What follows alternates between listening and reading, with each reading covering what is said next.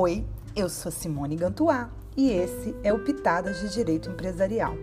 E hoje a gente chega ao último episódio da terceira temporada, a gente está no último capítulo da Sociedade Anônima e a gente vai falar um pouquinho sobre a última fase da, do processo de extinção de uma sociedade anônima.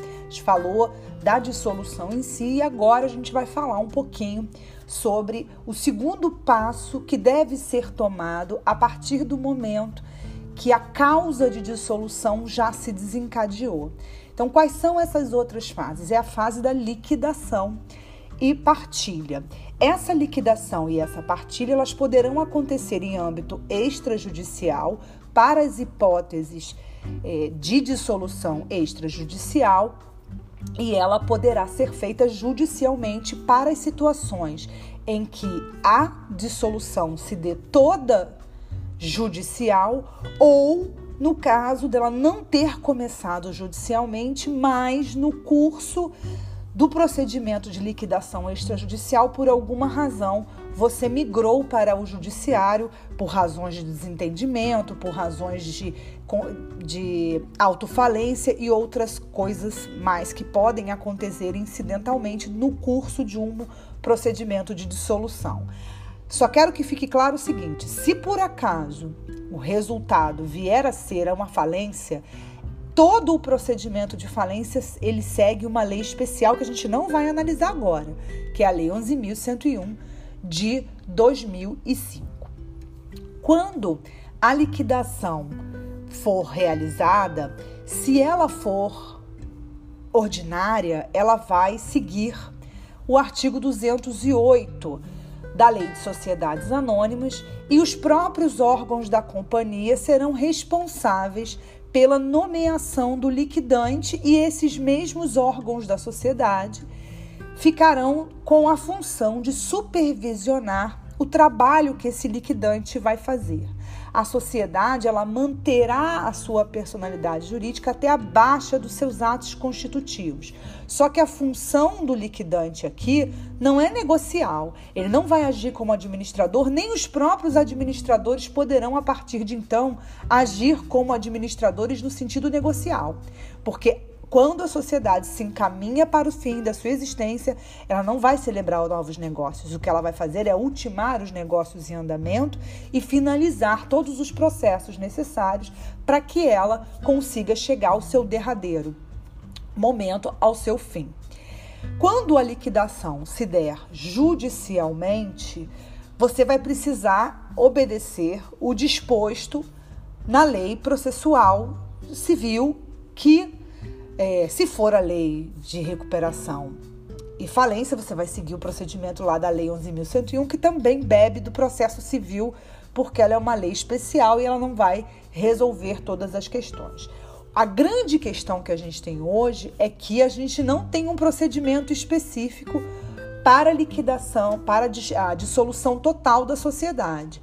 O que a gente tinha antes da entrada em vigor do Código de Processo Civil em 2015 era que vigia o procedimento de dissolução total lá do CPC de 39, porque o CPC de 73, no seu artigo 1218, inciso 7, ele mantinha rígida essa legislação. Quando o Código Civil de 2015 entra em vigor, ele revoga o Código de Processo Civil de 73 e junto vai essa parte do CPC de 39 e a gente é, recebe no Código de Processo Civil apenas a dissolução parcial.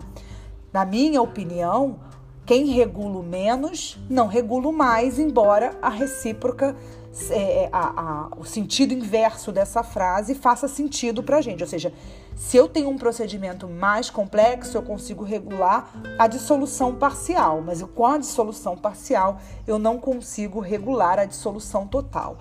Fato é que, ainda que a gente tenha um código de processo que já vai fazer aproximadamente, vai fazer, dez, vai fazer cinco anos agora, quatro anos agora, é, a gente não tem ainda um, uma posição jurisprudencial em relação à liquidação, à, à dissolução das sociedades. Me parece que eles vão usar o procedimento comum de uma forma geral, mas eu acho muito inseguro. Eu acho que o legislador não fez uma boa escolha ao regular só a dissolução parcial. Quando a liquidação for extrajudicial, a gente só tem que tomar cuidado que a liquidação extrajudicial, que aqui na verdade na legislação ele chama de extrajudicial só administrativa, mas a ordinária, na minha opinião, também é extrajudicial. Essa liquidação extrajudicial ela é promovida pelos órgãos é, administrativos, seja ele o Banco Central ou outro que faça as mesmas funções. É, uma vez nomeado o liquidante, ele vai assumir a, a administração da sociedade, assumindo a diretoria, mas ele não vai ter competência para prosseguir a atividade empresária, como eu já tinha dito para vocês. É, os atos dele serão é, limitados à promoção da liquidação. Inclusive, tem um enunciado da jornada de direito comercial, da terceira jornada de direito comercial, que é o, o, o enunciado 87, é que ele diz que o cargo de liquidante pode ser ocupado por pessoa natural, também por pessoa jurídica, sendo obrigatória, nesse último caso, a indicação no nome de um profissional, ou seja, para a liquidação extrajudicial o, o nosso, a nossa doutrina entende que poderia ser feita por um liquidante extra, por um liquidante pessoa jurídica. Os poderes que o liquidante tem estão elencados nos artigos 211 da Lei de Sociedades Anônimas, assim como os deveres estão no artigo 210. A sociedade precisa passar a usar, junto ao seu nome empresarial, a expressão em liquidação, para que todos tenham consciência de que estão é, se relacionando com uma sociedade em liquidação e, portanto, possam pressupor que não podem manter atividades negociais com uma sociedade nessa condição.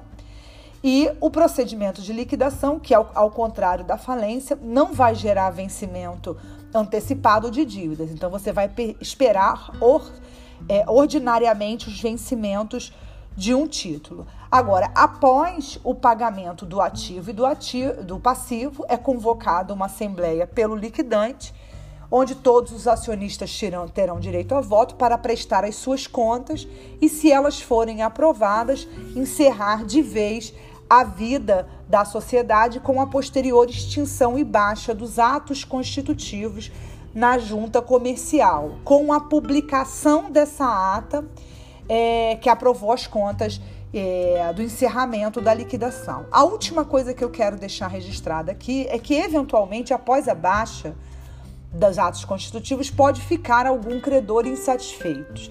Depois da perda da personalidade jurídica da sociedade anônima, segundo o artigo 18, o credor insatisfeito pode acionar o acionista diretamente no limite do valor recebido ao final, se por acaso os acionistas tenham rece recebido alguma sobra, né? Porque obviamente é parte do patrimônio líquido da sociedade, e aí ele pode, ou ele pode também ajuizar uma ação de perdas e danos contra o liquidante. Com isso, eu termino a nossa saga de sociedade anônimas e a gente vai voltar para tratar de outros assuntos em direito empresarial numa nova temporada.